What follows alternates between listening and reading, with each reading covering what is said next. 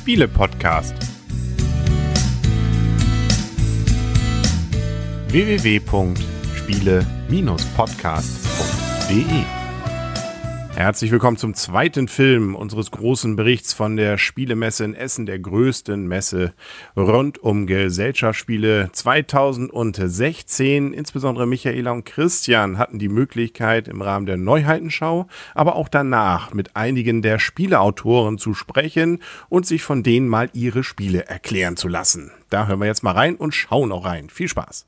So, wir sind immer noch auf der Neuheitenshow hier bei der Spiel 2016 und wir sind bei Herrn Friese beim 2F Verlag und äh, erfahren jetzt ein bisschen was, was so an neuen Spielen da ist. Ja, also wir haben dieses Jahr drei Spiele. Das äh, erste ist das Fabelsaft, was ein, erstmal ein einfaches äh, Früchtesammeln, äh, Tauschen gegen Karten ist, aber es hat eben dieses neue Fabelkonzept. Das heißt, ich fange mit äh, sechs Aktionen an, die liegen als Karten auf dem Tisch, wo ich draufgehen kann mit meiner Figur, die ausführen kann. Aber wenn ich sie kaufe, geht eine dieser Karten weg und es kommt eine neue ins Spiel. Das heißt, es gibt eine siebte Aktion. Wenn diese Karte viermal gekauft wurde, geht aber diese Aktion weg für immer. Das heißt, im Verlauf des Spiels ändern sich die Aktionen, die zur Auswahl stehen. Sie werden ähm, anspruchsvoller, komplizierter ein bisschen, also in dem Sinne, dass, äh, dass das Spiel äh, entsprechend äh, anspruchsvoller wird. Das Wichtige dabei ist, man endet so, nachdem man so zwei, drei neue Aktionen kennengelernt hat, dann ist eine Spielpartie auch zu Ende. Und wenn man jetzt die nächste Partie spielt, dann macht man genau dort weiter, wo man gestoppt hat. Das heißt, bei den neuen Aktionen, die man dann hat. Das geht faktisch auch so, dass wenn man das Spiel wegpackt, dass man es dann auch wieder beim nächsten Mal auspacken Genau, man, kann. genau, man macht genau dort weiter. Da sind genug Cliptüten drin, dass man das organisiert kriegt. Oder wenn man das nicht will, da ist auch in der Anleitung hinten so eine Tabelle drin, wo man eintragen kann. Achso, Wo man stehen geblieben ist, wenn man mit verschiedenen Runden spielt, dass man sagt, okay, mit der einen Runde sind wir so weit gekommen, mit der anderen sind wir so weit gekommen, dann kann man das immer wieder, man kann auch wieder ganz normal von vorne anfangen. das ist dieser Reset-Effekt. Ja, das ist der Reset-Effekt, genau. Das, das ist ja das Besondere. Also Legacy als solches ist ja momentan so ein kleiner Hype bei den Spielen und der Reset-Effekt soll ja das Besondere sein bei dem Spiel. Es geht halt einfach darum, dass man da weitermacht, wo man rein, reingespielt ist und dass man eben nichts kaputt macht, nichts beschreibt, sondern einfach nur was hat, wo sich das Spiel einfach merkt, wo man gewesen ist. Und inhaltlich, worum geht es beim Spiel? Es geht halt wirklich darum, dass man halt äh, diese äh, Früchte eintauscht und die dann äh, zu Fabelsaft presst. Und das ist das Kaufen dieser Karten und das Wegnehmen und damit dann diese Fabelsäfte zu sammeln. Und das zweite Spiel. Das zweite Spiel ist ein Funkenschlag-Kartenspiel. Also nach jetzt äh, langem Erfolg von Funkenschlag jetzt mal endlich mir endlich geglückt, da eine Kartenspielversion rauszumachen, weil ich habe lange schon drüber nachgedacht, wie man das macht und äh, irgendwann hatte ich den zündenden Funken sozusagen einfach nur den Plan wegzulassen und gucken, was passiert. Habe immer sehr dran gehangen, sozusagen, habe mir gedacht, das Spiel funktioniert bestimmt nicht, wenn man den Plan nur wegnimmt, aber konnte mir das nicht vorstellen und dann habe ich es gemacht und dann äh, ja, läuft. Das sind ja auch wieder die gleichen Kartentypen wie bei beim Brettspiel quasi, von der Optik her. ne? Also die Optik äh, lehnt sich schon an dem äh, Funkenschlag Deluxe, weil fürs Funkenschlag Deluxe habe ich mich ja nochmal richtig hingesetzt und das Spiel nochmal richtig überarbeitet. Und diese für mich positiven Veränderungen des Spiels habe ich natürlich jetzt, äh, wollte ich nicht wieder rückgängig machen zu dem, wo ich hergekommen bin, habe gesagt, okay, das ist jetzt meine Basis, von der ich jetzt weiter ausgehe und habe das jetzt auf, dem, äh, auf den Sachen, die ich bei Funkenschlag Deluxe gemacht habe, auch mit den anderen Rohstoffen ohne Müll und dafür mit Gas äh, läuft das Funkenschlag-Kartenspiel. Und von den Regeln her einfacher oder gleich oder schwerer als das Deluxe? Einfacher, weil man ein bisschen den Plan nicht braucht, aber äh, im Endeffekt gleicher Aufwand. Aber halt die Hälfte der Spielzeit. Also das ist für viele ganz ausschlaggebend. Die finden das total gut, sagen ja cool. Mit in einer Stunde sind wir damit durch äh, und äh, haben aber einen gleichen Effekt über Funkenschlag. Ja, weil so die allgemeine Meinung ist ja häufig, dass Kartenspiele einfach, einfach einfacher sind Ja. als so das Brettspiel. Wobei wir jetzt gerade die Bogen von Burgund ausprobiert haben als Beispiel. 200 Karten gefühlt und alles komplizierter. Also. Ja, also da ist nichts komplizierter, aber es ist eben auch nicht, äh, es ist jetzt nicht sim- simplifiziert. Also es ist jetzt nicht einfach nur das, äh, sondern man hat schon das Funkenschlaggefühl, man muss schon planen, man muss schon äh, Versteigerungen gewinnen und muss sich schon entscheiden, was, was da der, der richtige Rohstoff, der richtige Kraftwerk ist. Und ist geplant für die nächsten Jahre auch Promokarten rauszubringen, wie jetzt zum Beispiel beim normalen Funkenschlag? Also als ob Promokarten jemals geplant gewesen wären im Vorhand, ich weiß es noch auch nicht. Also die kommen, das kommt dann immer, wenn ich eine Idee habe, habe ich eine Idee. Da kann ich ja jetzt nichts zu sagen. Ich weiß es einfach nicht. Das ist wirklich sehr spontan. Drittes Spiel? Das dritte Spiel ist Fujikato. Fujikato ist so ein, ja, zwei Minuten erklärt, äh, fünf bis zehn Minuten gespielt. Ding. Also man hat einfach Karten von 2 bis 20. Die 2 sind deutlich häufiger da als die hohen Karten. Also je, je, je höher die Karte, desto seltener ist sie. Die Karten werden einfach verteilt. Man hat sechs auf der Hand, man spielt eine aus. Wenn der nächste eine höhere ausspielt, schlägt er meine. Ich muss meine wieder muss meine abwerfen, muss dafür eine neue ziehen. So geht das immer rum, wenn meine Karte liegen bleibt, dann kann ich die abwerfen, ohne dass ich eine neue ziehe. Muss meine Karten loswerden. So, das ist jetzt erstmal die einfache Idee dahinter. Wo es speziell wird, ist es, wo es mit der, mit der Doppel- und Dreifachregel, wenn ich, wenn ich jetzt eine 3 ausspiele und der nächste spielt eine 4 aus, ist die natürlich höher. Wenn ich aber eine 4 ausspiele, der nächste spielt eine 3, kann er sie ausspielen, weil niedriger ist erlaubt. Wenn der nächste noch eine 3 ausspielt, zählen die beiden 3 und 6 und schlagen die 4. Okay. Das heißt, ich muss so ein bisschen gucken und auch mitzählen, vielleicht auch so. Ah, 7 sind überhaupt noch nicht gelaufen. Also 7, ne, da hat einer eine 19 gespielt, kommt eine 7, die nächste 7 kommt, dann kriegt er schon, ne, denkt so, ah, 19 schaffe ich. Und bei zwei 7 dann denkt er schon so, oh Mist, ne? Wenn dann die dritte 7 kommt, bumm, ne, ist die 19 weg. Und dann ist natürlich Gelächter groß und darum geht's. Äh, Spieleranzahl? Äh, 3 bis 8. Typisches Party-Absackerspiel. Schön. Also wir hatten viel Erfolg mit fünf Gurken, das hat sich super gut verkauft. Wir war auch gut. dann wollen wir mal halt auch nochmal in die, ne, dann mal weitermachen. Wunderbar. So, wir sind immer noch auf der Neuheitenshow und wir haben uns durchgeschlagen zum Kosmos-Stand, sind bei Herrn Menzel und haben vor uns Andor Nummer 3. Vielen Dank für das Interview schon mal vorab. Sehr gerne. Erzählen Sie, worum geht es bei dem Spiel? Ähm, es geht darum, dass die Helden von Andor zurückgekommen sind nach Andor und ähm, alles stand nicht zum Besten und wir machen uns jetzt auf den Weg äh, in den Süden, um die verschleppten und äh, äh, gestohlenen Bauern zu retten. Die wurden von bösen Riesen entführt und wir sind jetzt im Gebirge unterwegs mit dem Tross und äh, ja, machen uns so eine Art Rettungsmission. Okay, ähm, das heißt, das Spiel schließt im Prinzip nahtlos an den zweiten Teil an. Ja, kann man so sagen. Also wir hatten zwischendurch noch so Bonuslegenden dazwischen und ähm, ganz wichtig ist bei denen, es ist ein Standalone. Das heißt, kein Material aus anderen Spielen wird benötigt und, ähm, und auch es ist auch wieder eine Losspielanleitung drin. Das theoretisch, wenn man keinen Andor kennen würde, könnte man auch damit beginnen. Aber in der Regel ist es einfach als für einen guten Wiedereinstieg gedacht.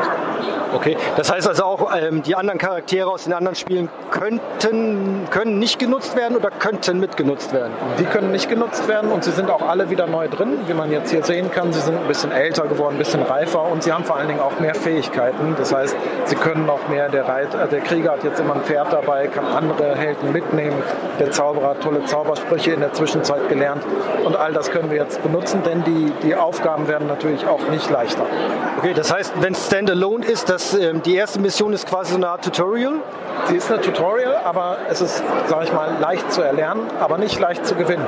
Also äh, es ist nicht so, dass man da jetzt Spaziergang hat oder so. Es ist schon eine richtige vollwertige Legende, die einen auch fordert. Ähm, aber es ist äh, ähm, die, von der Regel, vom Regelkonzept her ist es so wie immer, dass man alles nach und nach erfährt und, äh, und vor allen Dingen auch nicht nochmal irgendwo nachlesen muss, was konnte denn das und das. Das wird hier dann alles neu erklärt.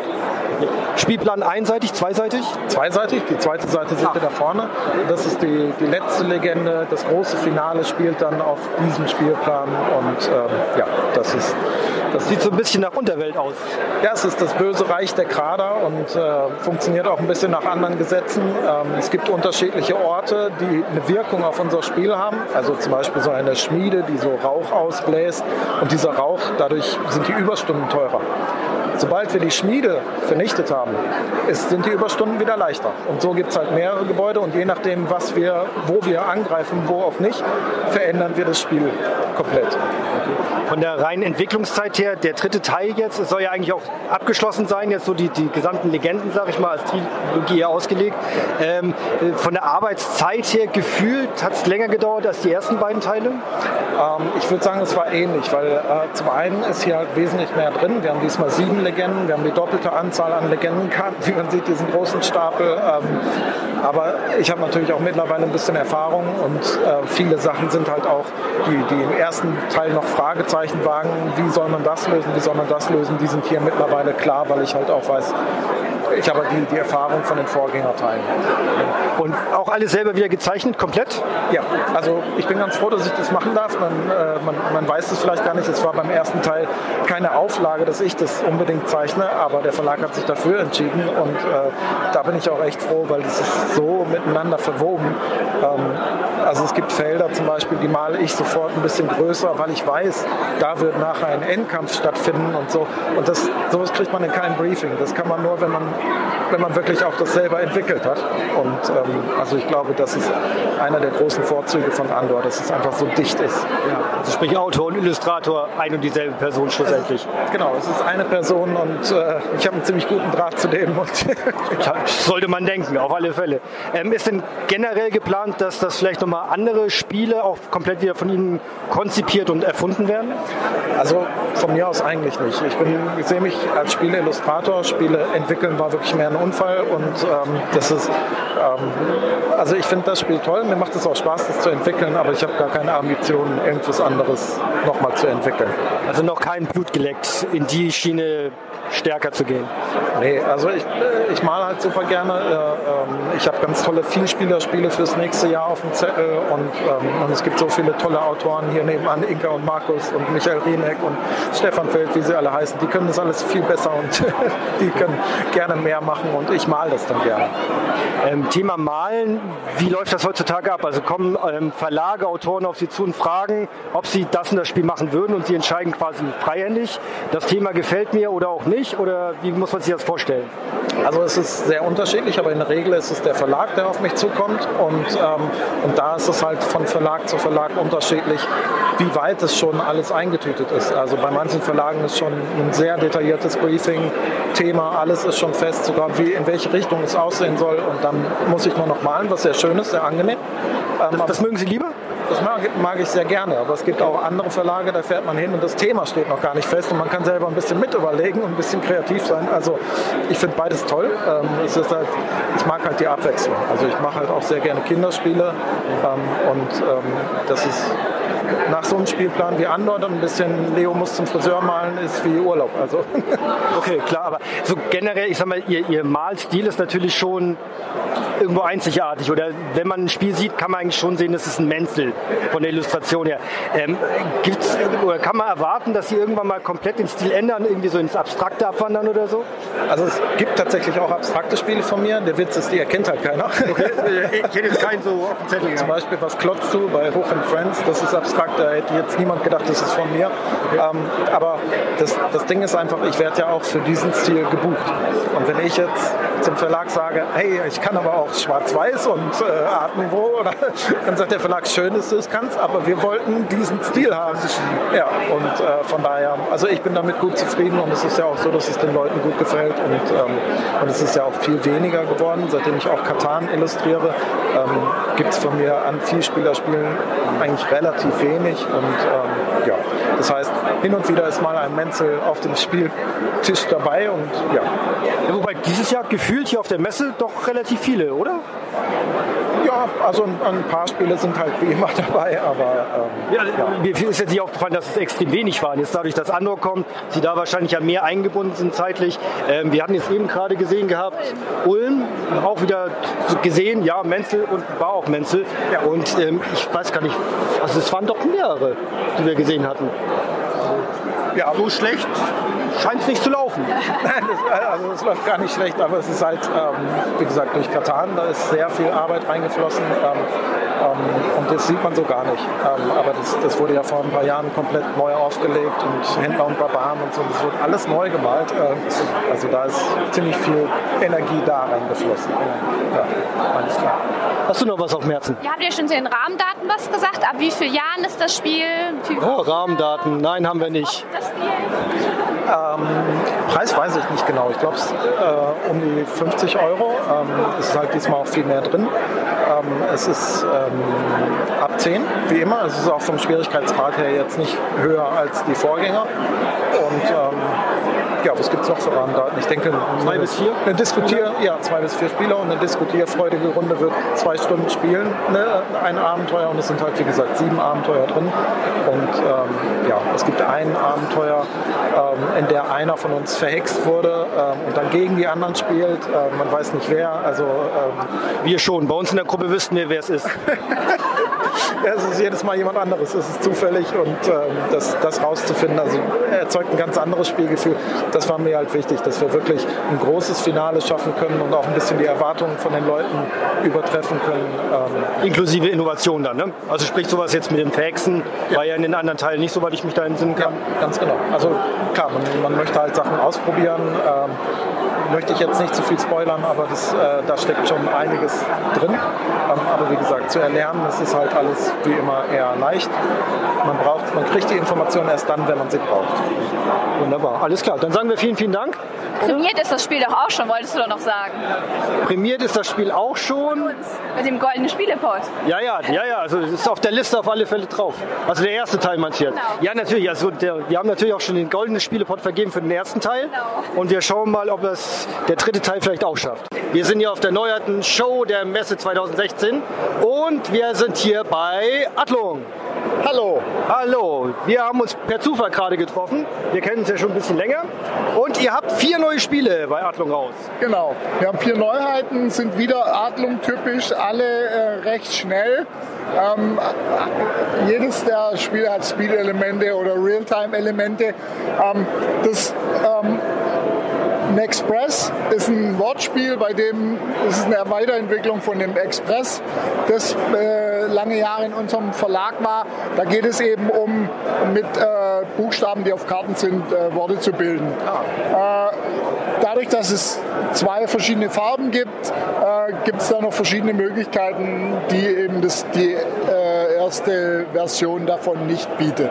Okay, das heißt, man Aber kann einmal nur die, die Spieler nehmen, die auch, genau, oder beides für Fortgeschrittene. Man kann auch, äh, und man braucht eben mindestens drei Karten und jeder Buchstabe muss eben vorkommen. Fragezeichen sind Joker. Ja, okay, cool.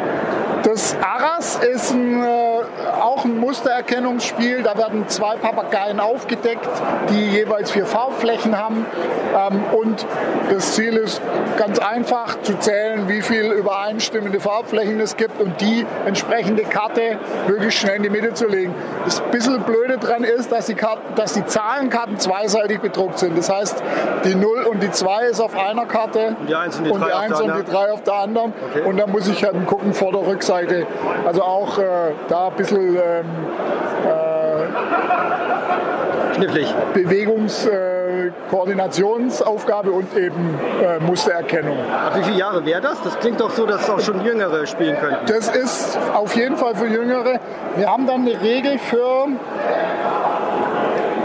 Das Normale ist ab 6 und genau, wir haben eine, eine Regel für, für ab 5 dabei. Ah ja, schön. Dann Sohn. Und Genau. sogar ab 4. ab vier, ja. Genau. Also da geht es dann, äh, äh, da, da ist dann auch nicht mehr Echtzeit, sondern das ist dann Wirklich zählen. drei um, genau. Halt mit, Zum Ranführen halt. Genau, ne? Das ist doch richtig, das Genau. ist doch cool. weil schon die Papageien halt auch nicht richtig gleich rumliegen müssen. Es ist bewusst so gewollt, dass die nicht gleich orientiert sind und man, dass man da halt ein bisschen drauf aufpassen muss. Mir persönlich sehr gut gefällt das äh, Spimo. Das ist eine äh, Kombination, eine Wortkombination aus Speed und Memory. Ah. Also es ist ein, ein, ein, ein Spiel für Henry, der mag Memory so gerne. Genau. Äh, du siehst hier die, ähm, die Rezeptkarten und ähm, im Prinzip gilt es, mit einer Hand zu suchen, die verdeckten Zutaten zu den Rezepten aufzudecken. Und wenn du ein Rezept hast, zum Beispiel du hast den Käse und äh, den Blumenkohl gefunden, dann schreist du Stopp dann sagst du, ich mache das Rezept und deckst eben die entsprechenden Zutaten dazu auf. Wenn das richtig ist, kriegst du die Rezeptkarte und es wird eben eine neue aufgedeckt. Ja. Äh, Aber immer nur mit sehr- einer Hand halt. Ne? alle, so und alle gleichzeitig, genau. So typisch Adlung, wo man so auf dieses händische irgendwie genau. eingeschränktes Gefühl. Ne? Genau. Man, man kennt es einfach anders vom Ablauf. Also das, das, die vierte Neuheit ist äh, Turnaround. Ähm, auch hier werden beide Seiten der Karte verwendet. Auf der einen Seite ist eine Farbe und eine Anzahl drauf und auf der anderen Seite eine Farbe und ein Symbol. Und das Ziel ist, wie bei Speed letztlich Farbe auf Farbe oder Symbol auf Symbol oder Anzahl auf Anzahl zu legen. Man will seine Karten so schnell wie möglich loswerden, darf aber die, der Rand kennzeichnet meine eigenen Farben. Ich darf nicht auf meine eigenen Farben legen, sondern nur auf die Karten der anderen. Das Spiel endet, wenn einer seine Karten los ist. Man darf jederzeit neue Häufen aufmachen und auch Karten wieder zurücknehmen. Das Problem ist am Ende des Spiels, das heißt, wenn ich meine letzte lege, dürfen nicht mehr als fünf einzelne meiner Farbe liegen. Also sichtbar sein. Genau. Und dann hat dann auch nicht der gewonnen, der die Karten zuerst los hat, wie man normalerweise denken würde, sondern es geht dann um die Mehrheit, wo du oben bist auf dem Stapel. Also das Ziel bei dem Spiel ist nicht, möglichst schnell die Karten loszuwerden, sondern an möglichst vielen Stapeln oben zu sein mit deiner Farbe. Da die dann quasi zu gewinnen, Genau. lassen dann, wer dann die Mehrheit hat. Genau. Und kann man dann vor der Rückseite nehmen? Oder? Genau, du kannst natürlich, du kannst rumdrehen. Also okay, du also muss ich sagen, ich von ständig am- vorne weg, sondern ich kann ja Genau. auch drehen und nehme die Rückseite. Genau. Okay. Und dann gibt es wie viele Farben? Gibt es dann vier Stück oder Genau, äh, maximal vier Mitspielern wahrscheinlich? gut, genau, vier, fünf, vier Mitspieler ist es, genau. Also für Die Blau, Symbolfarben weiß ich jetzt nicht auswendig. Grün, wie Blau, Rot, Grün, Gelb. Genau. Wenn ich das so sehe Ja, hier. genau. Bis zu vier Mitspieler. ist dann eben ganz Das normal ist- wieder eine neue aus der Animal-Reihe. Genau. So Zoo Leipzig, Leipzig. genau. Mit So Leipzig zusammen. Ja, es sind natürlich wieder so ein paar Dinger dabei, die für Henry nicht unbedingt sowas sind. Ja, Aber das ich, ist, also so dieses Turnaround hört sich sehr gut an. Cool. Haben wir noch was, Michaela, was mit aufs Interview soll? Nee, momentan ist ja Alles Ich habe auch aufgrund der Lautstärke nicht viel mitbekommen. die Das hören wir uns nachher alles an nochmal. Alles gut. Ja, wunderbar. Dann sagen wir vielen Ja, Dank, genau. Bernhard. Ja. Toll, dass du ein paar Minuten für uns hattest. Ja. Und dann sehen wir uns die nächsten Tage eh auch auf der Messe. Genau. Und ich gebe euch dann auch noch äh, zwei Exemplare mit, also ein Turnaround und für, für, eu- für eure Kinder sicher. Also das, das Bimo kann man auch schön mit kleineren spielen. Es gibt da Rezepte, wo nur zwei Zutaten drauf Ja, sind. Die sind dann leichter zu ist. füllen.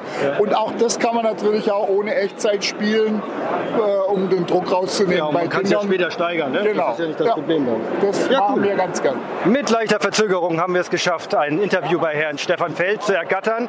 Ähm, letztes Jahr haben wir auch schon eins gemacht, da hat das mein Kollege Henry gemacht. Ja. Und da haben wir über das Grand Austria Hotel gesprochen, weil es gab kein äh, Spiel von Ihnen das letzte Jahr. Dieses Jahr gibt es mindestens zwei, die Bogen von Burgund, das Kartenspiel und jetzt das Orakel von Delphi.